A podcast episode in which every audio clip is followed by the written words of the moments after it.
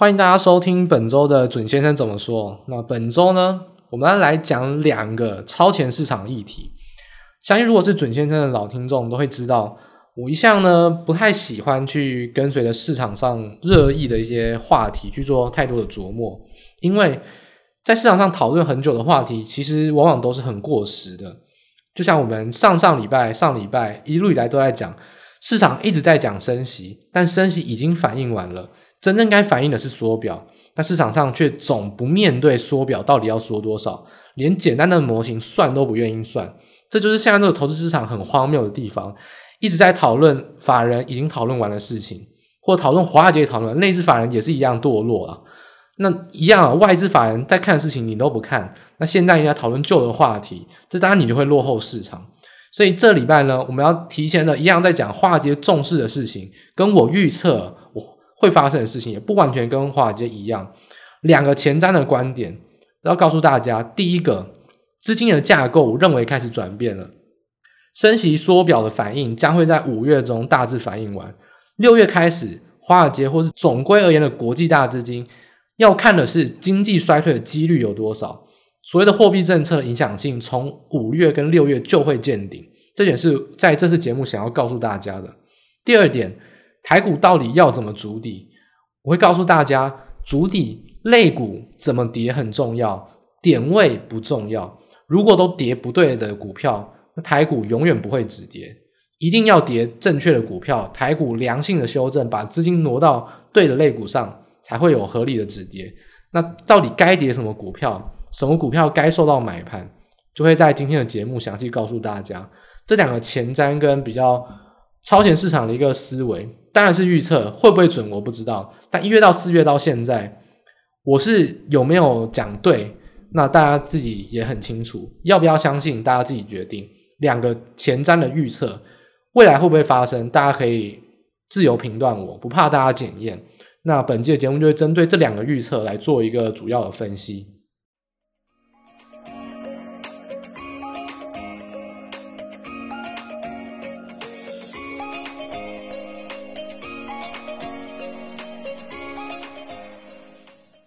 首先呢，我们要来谈一下国际资金的变化。相信如果常听节目的人，应该都会有听过。我很常讲 “Q one 股债双杀 ”，“Q one 股债双杀。那虽然到了四月还是股债双杀了，到底股债双杀这个资金架构有没有转变？大家不要觉得说股债双杀很合理哦。股债双杀基本上不是长时间出现的。上一次长时间维持股债双杀。就是停滞性通膨，在一九七零年代，否则绝大多数时候，股债呢就是没有什么联动，也就是说，所谓的呃市场上就是缓涨缓跌啊，就是很不好玩的时候，就是股债没什么变化。如果股债反向啊，通常呢就在于说有大行情，像 QE 的时候，债券呢哎疯狂的，就是说疯狂的被买嘛，然后呢股票呢就先突然很恐慌，等到股票见底之后呢。债券就开始慢慢慢慢的缓步走升，股票开始缓步走升，就呈现股债双杀。也就是说，绝大多数的时候，股债双杀的架构啊，不是一个常见的现象。那已经连续出现四个月了，我们还是一样要讲，我预测五月开始有可能会出现转变，股债双杀的架构有可能会出现结束。这个点非常非常非常重要，因为它牵涉到的是利率市场。我们说，公债殖利率就是资产定价之锚。利率远比股票重要太多了，股市真的不算个咖。你没有分析利率，真的不用分析股票大趋势怎么走，那你就只能做短。你不会分析利率，就永远只能做短。这是我讲坦白话就是这样子。要做长，股票市场一定要看利率。所以现在当跟大家来分析，到底股债双杀这个利率的起始点在变化成什么样子？公债殖利率最近诶还是一样缓步的垫高，然后呢缓步的上升。那已经快要到宣布缩表的时候了。下个礼拜三、礼拜四就是 FOMC 开会嘛。那台湾的礼拜四凌晨就会是宣布升息。我们也一再强调，升息两码就两码，真的已经反应完。重点是缩表，到底要缩多少？连我有预测都不敢跟你保证。我希望会缩到八百亿一个月。那我猜费的可能会更少，因为费的一定会说善意的谎言，一定又要安抚之市场。可能只会有六百亿或更少。那连我都还没有办法确定的话，我觉得市场上当然还没有反应。但重点就是说，现在要看的一个数据，大家可以看我们的提供的网上的报告，公债的实质收益率已经转正了。十年期的公债殖利率大概目前已经来到损益两平点。所谓的实质收益率呢，就是通膨，就说公债的利殖利率减掉通膨的损益两平的利率，也就是它是一个实质的，我扣掉通膨了。那如果公债殖利率如果能飙升到三趴的话，诶，很有可能这个公债的实质收益率就要转正。上次转正呢是在二零二一年初，原则上在二零二零年疫情发生之前都是正的，所以。也就是说，当公债殖率转正，我们就即将恢复到一个摆脱疫情一个正常的世界。也就是说，股债双杀反映的就两件事情：第一个，我们要回到疫情以前的世界，这是一个转捩点；第二个，就是要面临到缩表，这是一个很重要的转捩点。就是因为我们现在证明面面临到一个很重要的转捩点，所以股债正在双杀进行一个大幅的校正。但是，一旦跨入到那个转捩点，就是正在恢复。正常的情况下恢复常轨，那股债反向联动也就会恢复常轨，不再是股债双杀，而是股债反向。所以现在来看，我认为缩表的规模一公布之后，市场的风险跟风险溢酬都会降低。市场上只要一开始缩表，风险不会这么大，但报酬也不会这么多。这就是恢复到正常的世界。过去 QE 你做多做空，你你只要你厉害就能赚钱，但缩表之后。就算你厉害，也赚的不会像之前这么多钱。这是大家要很明白的观念。这是缩表最核心、最核心，就是低风险、低报酬，正在从高点高报酬慢慢降低之中。这是缩表最重要的一个衡量点。所以，既然要转成股债反向，而且市场的资金即将要面临正常化，在下个月第二礼拜或第二礼拜，市场上反应完之后，就会开始慢慢的去转上一个正常。那到底准确的时间点怎么抓呢？我们刚才讲的是即将发生嘛？那准确时间点能不能提供给大家？可以。我建议大家看的一个点呢是比特币跟纳斯达克一百的相关性。那你可以取九十天、取六十天、一百天，anyway，你想怎么取就怎么取啊。那这个参数我觉得不要差太多都好。重点就是在比特币跟纳斯达克一百的相关性。我这边用的是九十天的相关性，大家就可以看去看报告。这个图表是这一周内容最有含金量的，我保证。别的地方绝对看不到，因为这个点是我在看了一些内容，尤其是币圈很多的大佬在讲为什么看空短线比特币，然后又看多长线比特币，我去思考到跟股市跟债市一些联动关系。这张表绝对是最重要一张图，大家可以看到目前的相关性啊，从二零二一年公债殖利率飙升以来，就一直一直的在走升。就是说，相关性一直在飙高，已经飙到零点六了。那也就是说，这种相关性很高，会发生什么事情呢？大家可以想象所谓的城市单吗。诶，相关性很高，就是说，如果你跌，我也要跌；你涨，我也要涨。诶，这个大家还还很清楚吧？所以，如果免得比特币一大跌，纳达克一百就要跌，然后纳达克一百一跌，然后呢，整个股市又被拖垮下来，所以风险性资产都被绑在一块，风险性就很大，因为。这个市场上都在看最有风险的商品，就是比特币。那这个市场上风险就被拉得很开。所以我们在讲，如果进入到缩表，风险转低，报酬也转低，一定要看到比特币跟纳斯达克一百的相关性也走低。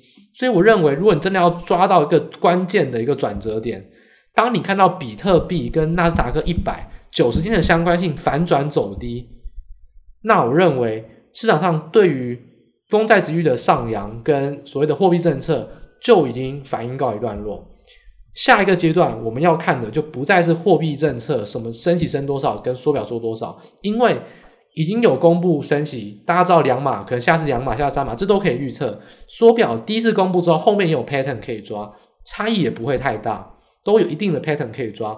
真正的不确定性，市场上怎么样想我不管，但华尔街跟我本人我也认为。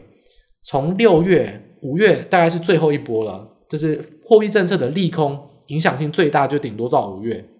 从六月开始，货币政策不管你要鹰派还是要鸽派，影响性都不会再增加，一定会慢慢慢慢的减弱。真正不确定性，这点我真的很前瞻的告诉大家，就是大家听到真的算赚到。六月、五月中旬，我五月中下旬到六月开始，所谓的华尔街投行，尤其是买方。就研究研究机构，包含我自己，我认为真正应该要看的就是要开始去用模型计算经济衰退的几率是多少，发生时间点在什么时候。我们已经不管货币政策怎么样，因为货币政策只要缩表的第一个数据出来，后面 Fed 会怎么做，都已经可以大致上预估了，所以不确定性大致上就消除。但是新的不确定性在于，如果通膨持续的严重，或是乌俄还是持续的影响加大，这些都不会直接影响，但直接影响性最大的就是华尔街跟像我们这种专业机构认为经济衰退的可能性有没有加大，这个是你用股市或者是用简单数据没办法推算出来的，会需要用到比较多的参数跟模型的预估。所以这一点也是为什么市场上都不愿意去做，因为根本很难做，你没有两把刷子做不出来。那需要靠华尔街的投行去做模型预估，或者我们自己也会有准备一些模型的预估。虽然相较华尔街投行一定会简单一点，但是概念要抓到，就是我们六月开始看的不会是货币政策，真正最大的不确定性会在于经济衰退什么时候到，可能性有多高。就我而言，我认为可能性蛮高的，而且我认为会落在十月底到十一月，就会面临到这个经济衰退比较严重的问题，然后这个数据可能就会到。一月、二月才会让大家看到，所以市场上总是会晚两到三季，就是这个原因。所以这一点，我觉得在第一段很清楚的告诉大家，这也是这一周最重要的重点，就是资金架构有一个非常大的转变。从一月到四月的股债双杀，我一直讲一直讲，就是延续这个空方走势。那我认为这个空方走势跟股债双杀这个关系，在下周或下下周有可能，有可能哦，只是有可能。会出现转变，开始转成股债反向，而且是一个资金相对正常化的架构。那从那之后呢，会有比较缓涨缓跌，市场上就不会再面临这么大的风险。但是真正最大的利空会在于十月跟十一月的经济可能会衰退，所以可能在提前反应，反而可能会有一波比较买盘跟稍微没这么保守，但难保七月八月会随着市场上看到十一月十二月的状况又有所联动。所以这一点是我可以给大家，华尔街投行买方目前正在做什么准备？就是正在做最后一波的空方准备，正在做最后一波的空方攻击。什么时候会结束最后一波空？那就看下一礼拜、下下礼拜大市场上的反应能不能完全的反映缩表的变化，还有费德能不能认清这个现实。如果可以的话，其实最快，我认为五月的第二个礼拜或第三礼拜就会出现比较足底，而且是一个波段，今年以来第一次我。告诉大家波段可以买进的机会，第一次，那这点就比较严厉的告诉大家，有很多的分析师，很多的人从一月就讲要买，跟你说二月呢欺骗大家说投信再买不要怕，跟着大家买，三月破底又说不要怕再买，四月再破底又说不要怕再买，怎么讲怎么错，那现在跟你讲再买，那就像是坏掉时坏掉时钟一天准两次，怎么讲它总是会对一次。但我从一月到四月，行情这样下跌，我都跟你讲说波段没有买点，而且是空方震荡，要以空方操作为主。我现在提出说五月的第二个礼拜第三礼拜有机会有买点，我想啊，我我讲买进的时机应该是比这些人可信度更高，因为前面四个月我是放空赚钱的人，我是看对市场的人，我接下来要由空翻多，我也相对性搞得清楚为什么跌，而为什么止跌，所以我觉得。第一段大家会花比较多时间跟大家解释，就是这个关键时间点可能会影响到五月中旬到七八月，下面三四个月的格局大概要定调，就是股债正常化、缓涨跟缓跌，然后会比较有超跌补涨的机会。所以如果你你要去买一些超跌的个股，你做一些个股研究，会有一些波段买进的机会，在五月的中旬或中下旬看状况。这点是要在第一个阶段告诉大家，就这个转捩点要来了，很重要。只要发生三四个月的趋势是跑不掉的，所以一定大家要搞清楚我这一段到底在讲什么。重复听两三遍都好，这一段我认为带给大家帮助是非常大。我希望大家能真的能搞懂我想要表达意思是什么。还会有一波攻击，但是也很有可能是最后一波。后面纵使缓涨缓跌正常化，也会是偏向。震荡走多，但是绝对不要有幻想它会走得多高，一定不会回到前高，但是会有机会的，因为只要有震荡走多的机会，超跌的股票就会有波段买进的机会，这点是要在这一点跟大家来提醒的。那接下来我们要进入到就是快一点，我们来谈一下国际情势。最近大家可以关心一点是人民币急贬跟日币急贬。那人民币急贬其实很简单啦，因为中国降准，其他地方都升息嘛。我说美国升息，其他地方不得不升息啊。为什么呢？因为你看咯，如果美国升息啊，像中国是不是逆着来？美国升息，中国降准，等于说就是降息。那中国怎么样？人民币最近就是狂贬哦，大概最近大概十十天到十五天，一次就把这一年来的升值幅度全部吃光光。大概十天抵一年，大家可以想这个急贬的程度，十天的贬值幅度就抵掉过去一一年缓升的幅度。所以美元在疯狂升息，你不升息就会面到这个状况。所以日币跟人民币为什么敢不升息？第一个，人民币为什么不升息？因为中国自己要选择封城，自作自受。那你经济大难产，你要想办法救经济，然后你还要先前打房，所以这是中国自己的决定。而且中国的国力够强，它撑得住，它的本来的利率也够高，所以它有降息的空间。所以大国有呃调皮的权利，这是人民币面临到的状况。但，人民币现在也撑不住，再这样急贬，真的会出大事，就赶快调高外汇存准率。历史上，中国央行历史上第一次调高外汇存准率就在上个礼拜，所以大家可以理解到，美国升息，其他国家不得不升息，台湾也是，而且台湾现在不是彭淮南主政，我敢跟他保证，台湾的央行现在非常的鹰派，里面非常多委员啊，都是我大学的教授。我真的都非常熟啊！从我入学之前都看不爽彭淮南，我入学听他们课跟他聊天还是看不爽彭淮南，到现在也一样。好，如果大家不相信的话，我这个六日，好不好？我礼拜五录音当下，这个六日我回去打电话给那几个我认识的教授，我跟他聊天，问他他态度怎么样。内线消息告诉大家，我敢跟他跟大家百分之九十九保证，现在央行过去完全不一样。只要彭淮南没有作证，用投票来决定的话，央行。会非常偏硬，现在已经不是彭淮南的时代，已经台湾是要走向一个正常汇率的时代。我也认为这个是比较好的。彭淮南最后几年确实是残害台湾的经济非常严重。现在这几个我认同他们教，我认同这些我认识的教授也都也都是帮在帮助台湾了，走向一个比较正常的汇率跟利率的环境。所以不管怎么样，记得这一波升息是一定的。那刚才讲到另外一个重点，除了人民币以外，最重要最重要的就是日币。日币在国际的外汇市场上比人民币更重要。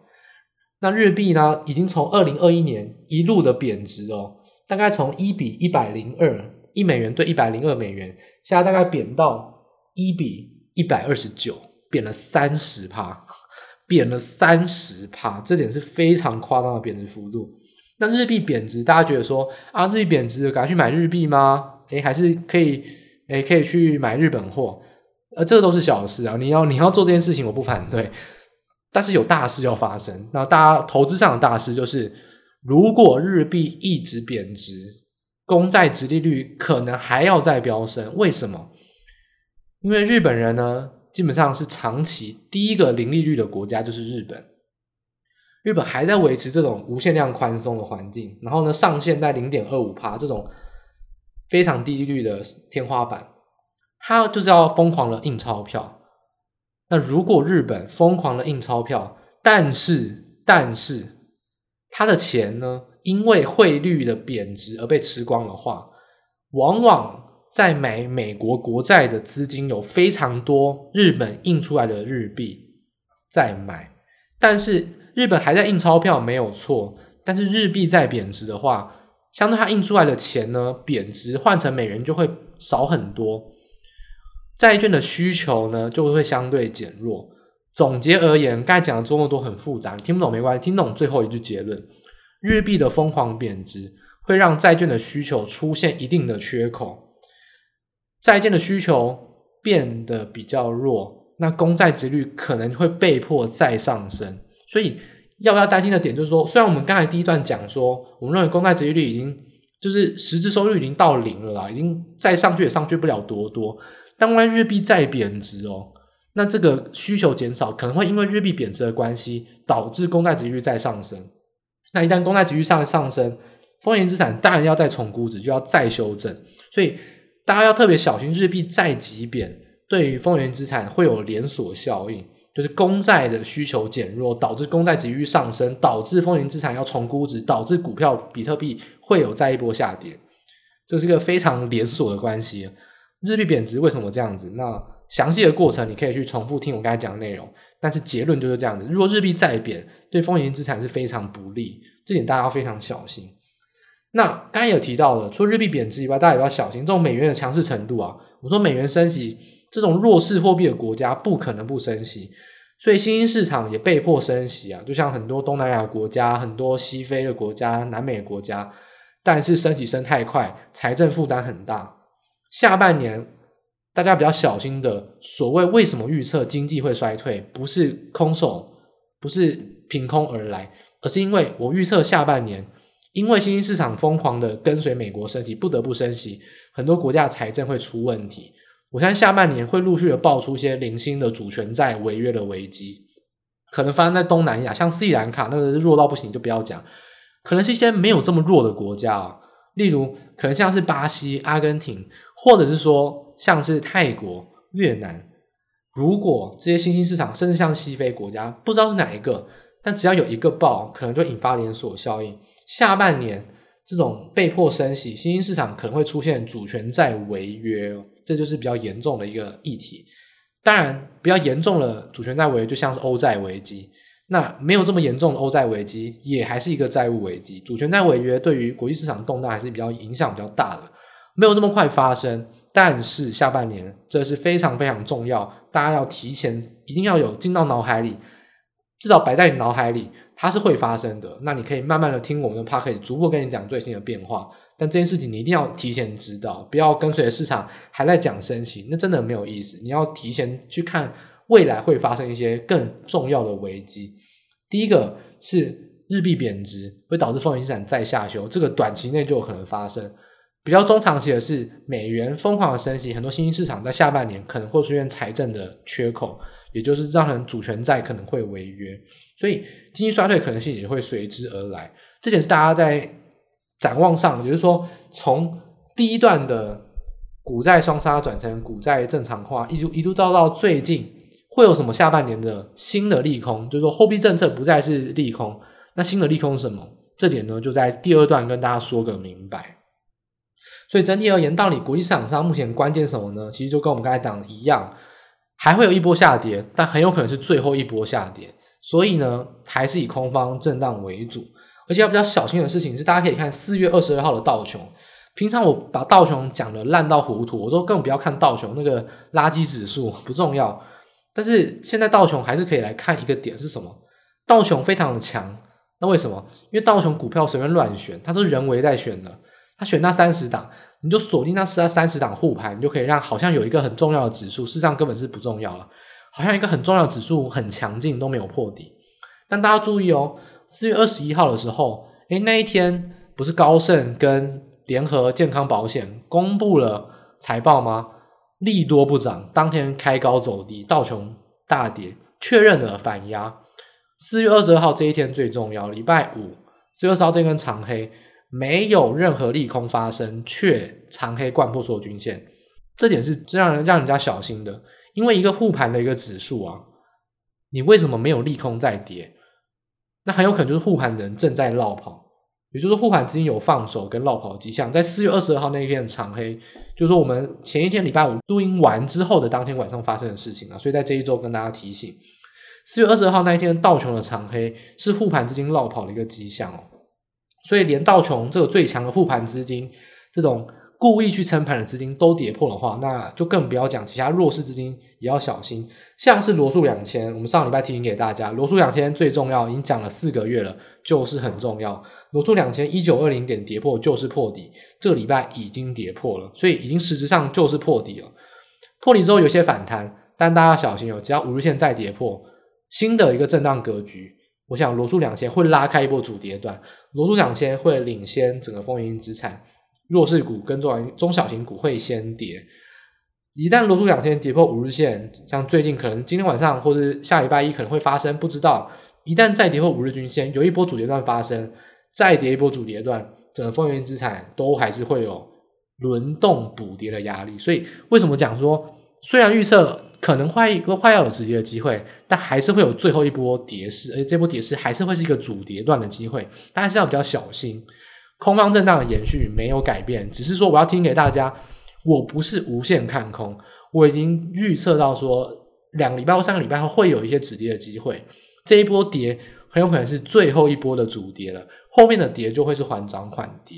所以从一月到四月，我一路的讲了这么这么空，现在还是一样很偏空，没有错，但是已经快要到最后一波跌势了，但是大家还是要谨慎，最后一波跌即将发生而已。还没有发生，所以还是要比较偏空方震荡。这点还是提供给大家，这个国际市场上一个观察。这一拜国际市场讲的比较多，是因为今天讲了，对你后面四个月操作都有帮助，因为这是一个很重要的转捩点。我们说抓转折，抓转折，现在就是那个转折准备要发生。这几个礼拜就是观察，一旦发生或一旦我们预测是准确的，后面三四个月你都会很好操作。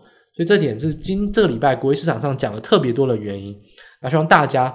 会有有所帮助了，所以接下来我们就简单讲一下台股本周发生的事情。台股没有什么好讲的，一样台币贬值，所以一样大涨，外资小买；大跌，外资狂卖，一样维持在卖方。那重点直接点就在于说，国际市场上还有这波跌势，那台股呢？一样，台股没有理由去止跌，为什么？因为金融股死都不跌。这点我会在稍后跟大家讲。我认为台股要进入到最后一波跌势。最好是进入到金融股主跌，电子股有涨有跌，缓步的下跌。总结而言，电子股一定要跌的比金融股少，因为金融股目前的价格真的不合理，电子股价格现在也不合理，但是金融股是不合理的高，电子股是不合理的杀太低，所以一定要让金融股修正，金融修正的更多，把资金逼出来，把那些定存股跟 ETF 资金砍出来，让波段的买盘去承接超跌的一些电子股。行情不论技术面会有止跌，连筹码面都会有良性的轮动，两三个礼拜后就会出现比较好的一个买点。所以接下来大家关心的事情是，大跌不重要，重点是大跌最好是金融股或者是航运类股跌的比电子股多，这点就会让台股的止跌会比较有帮助。那详细我们会再稍后帮大家补充更多的一个资讯，这点是一个比较重要的一个小结论，大家可以先记着。在这之前呢，我们先花个一分钟，简单讲一下资讯哦。大家可以打开二三二四人保的一个日 K 图。我这边小小提醒给大家一件事情：如果你是我们的老听众，我在去年有讲过，除权息行情台股呢，投信都非常糟糕哦，这很垃圾的操作。怎么样呢？除权息呢，都除权息前先拉，先填权息啊，然后除权息那一天呢，直接跌回起涨点，不让你填权息，因为它先拉了，等于是变相的先填权息。这种除权息前疯狂拉。除权息开始的前一天、前两天到除权息后的一个礼拜，疯狂杀盘、疯狂倒，像倒垃圾一样倒。今年的行情基本上我们说连三拉三啊，从二零二零、二零二一到今年二零二二，我敢打八十趴的保证，应该会一样的操作模式。所以大家要小心，如果你要炒高殖利率题材，你要炒除权息的行情，不是不能，请大家把握一个技巧：除权息在哪一天一旦公布了之后。提前一个月到一个半月先布局，因为它会先涨，涨了之后呢就不再涨。从除权息前一个礼拜到除权息后，像倒垃圾一样倒到你不要不要的。所以我会建议大家除权息行情一个礼一个月到一个半月以前先买，涨上去不要领不要领股息直接买，不要领股息直接买。这点是我可以给大家一个比较精确的一个操作看法。只要是那种大型股、高殖利率股。只要市场上正在炒作殖利率的题材，炒作除权息题材，跟他一起炒没有问题，但是不要领股息，一定要先卖。这点是从二三二四的人保，或者你直接去看我们报告，帮大家标了一个图形啊。二三二四的人保，我每年都很喜欢看，因为它都很早出息，然后它都呢非常的象征性的代表今年这种高殖利率股跟大型股除权息的一个变化，非常漂亮。这种先涨，然后呢除权息前就已经在跌。除权息后呢，疯狂的跌，一路跌回起涨点，这非常漂亮。有没有填权息？有，但是它是先填，然后呢，除权息之后呢，变相的把它倒回去给你。那人保的走势呢，就可以象征今年大家比较小心这种高殖利率题材会是这样子走。这点是简单的帮大家补充一下。那七八月可能是除权息题材嘛，所以六月大概初或者是六月中，大家就要开始去买这些股票。如果你要参与这些行情的话，但如果你不想参与，你想要做一些成长股，当然也可以。但如果想要做一些大型股，做一些大概五趴十趴的一些报酬，那当然这个题材你就要更早去准备，因为这个投信还是这种先买然后再卖这种比较 乐色的操作，那你就要比较谨慎一点了。好，所以呢，我们刚才简单的讲一下这个除权期的提醒，我们还进入到主轴，台股要怎么止跌？台股要筑底，一定要让投信跟散户停损，逼他们停损。那你说跌到现在呢都不停损，那要怎么逼他们停损？要让这个市场上没有任何一档在所有均线上的股票。所以现在在这这个市场上还有什么在均线之上的股票？然后呢，散户又很爱买，答案呼之欲出，就是金融股。金融股吸引了非常多的零零五零跟零零五六的买盘。包含零零九零零换股就想要买金融股，应该说高股息或高股息第一波买很多金融股，这 ETF 的买盘就是台股，尤其是加权指数跌不下去的原因。加权指数已经是很辛苦的破底，那早该破到更底才对，就是因为这些护盘资金正在干扰，才会跌得这么慢。所以，我这次是说实话啦，如果你想要做多，你应该要逼他们停损，你要把多杀多的资金逼出来才对。这个真的不是空方危言耸听，是直接真的要这样子做。你必须把他们的资金逼出来啊！因为我们刚才讲到了，让金融股也跌破所有均线，就会让这个市场上的多头气氛消失，这个筹码整个洗牌，会对于资金后续要上涨比较有利。第二点，本来金融股就现在这个价格就是不合理，任何一个金融股现在我大概只能跟你保证，大概有两三档是合理价。其他大概二十几档金融股都是不合理的超涨，短线绝对不合理，绝对不合理的超涨，都应该要修正。所以金融股跌本来就是必然的事情，跌它你才该高兴，因为电子股本来就不应该再跌多少了，跌金融股本来就是正常的情况下。所以现在你要看到就是说，这种投信啊、ETF 或散户定期定很爱买的金融股，应该要跌，也必须要跌。从股价、合理价、从基本面推估，它也是超涨，也应该要跌，就是要跌它。想尽办法把他们砍出来，把他们逼他们停损，想想想尽办法把上市市场的投信也逼到卖超，多杀多连续卖，这个行情就会有筑底的机会。行情就是这么残酷哦，他们再继续护盘，那台股后面真的我不知道要再等多久才会筑底，可能会比国际市场更慢。但如果能在下个礼拜或下下礼拜就把这个金融股去破线把它砍出来的话，台股的止跌。我想会跟国际股市蛮联动的，就是很快就会找到这个波段的好买点。所以结论就是说，加权指数跌多少不重要，重点是一定要跌金融股大于跌电子股，航运也可以，但金融股是最需要跌的。金融股一定要跌的比较多，而且电子股呢最好是小跌就好。这样的话，这个行情的轮动会对筹码很顺利，而且从基本面分析来看，金融股也本来就是超涨要跌。所以最后一个主跌段要怎么来看？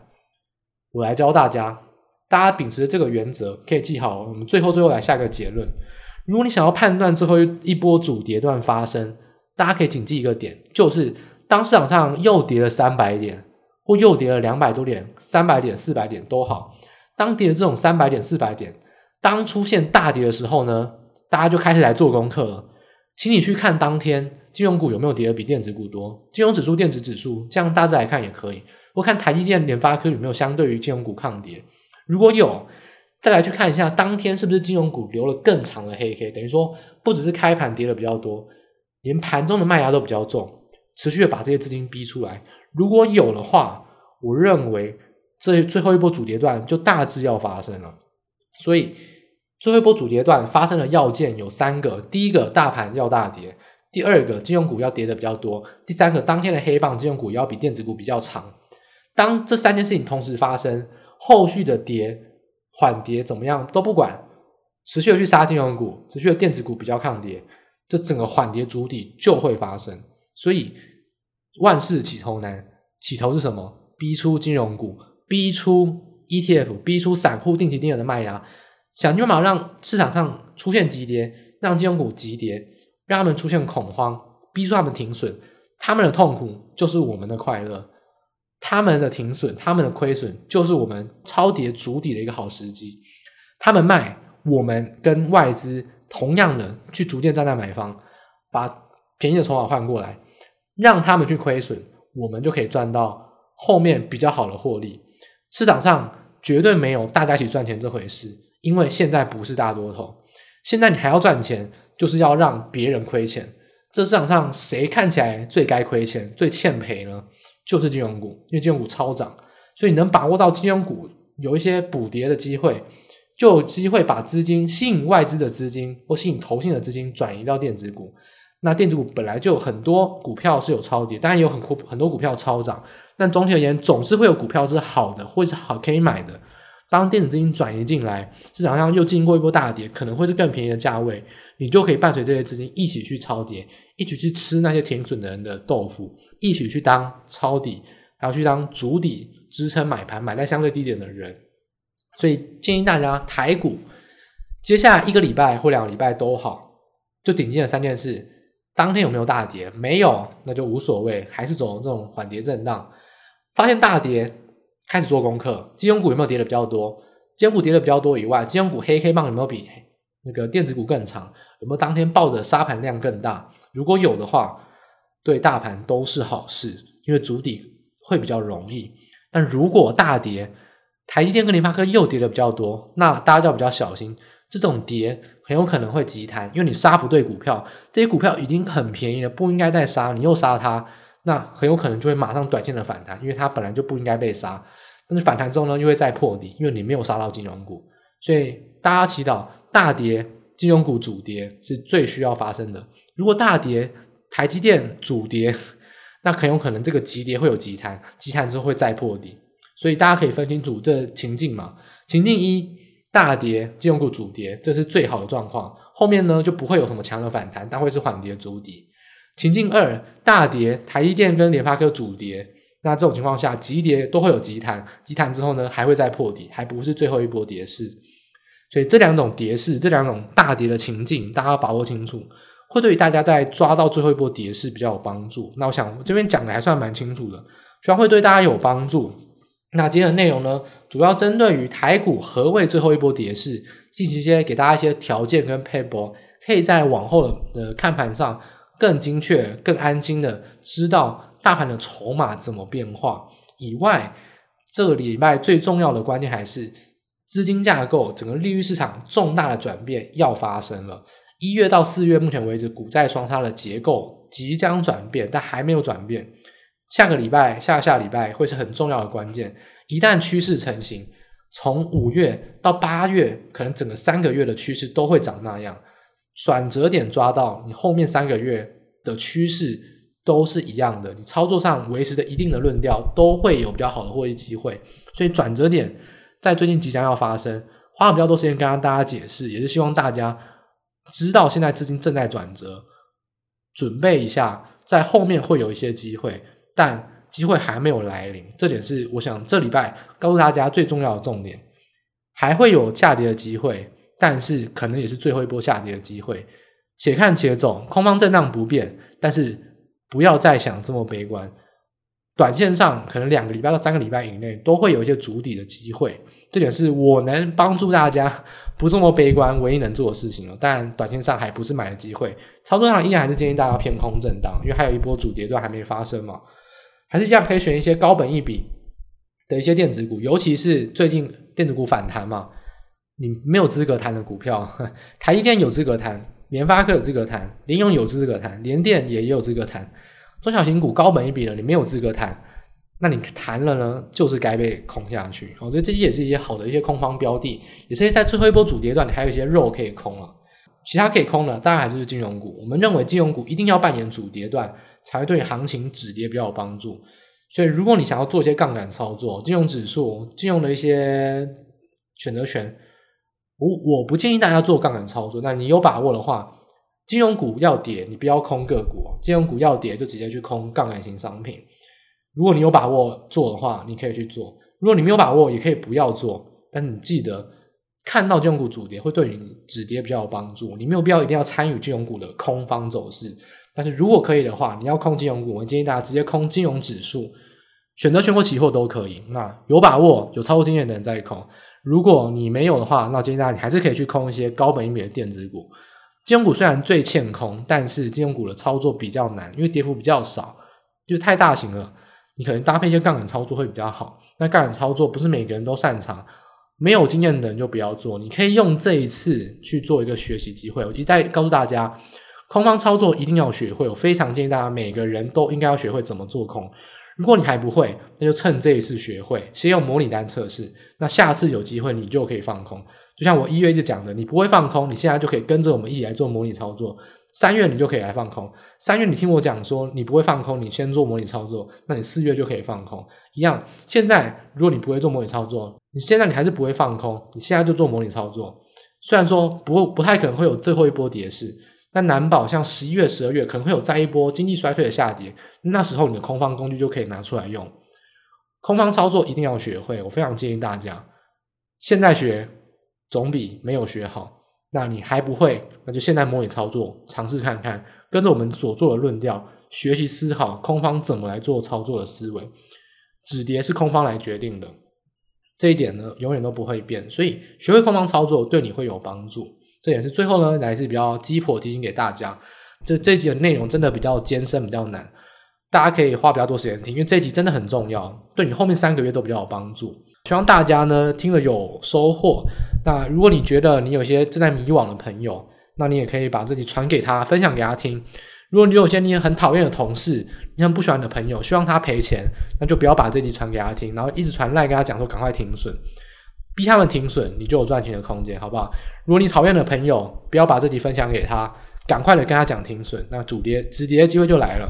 如果有一些朋友是你很要好的，那我真的希望大家可以把这一集分享给他听，会对你。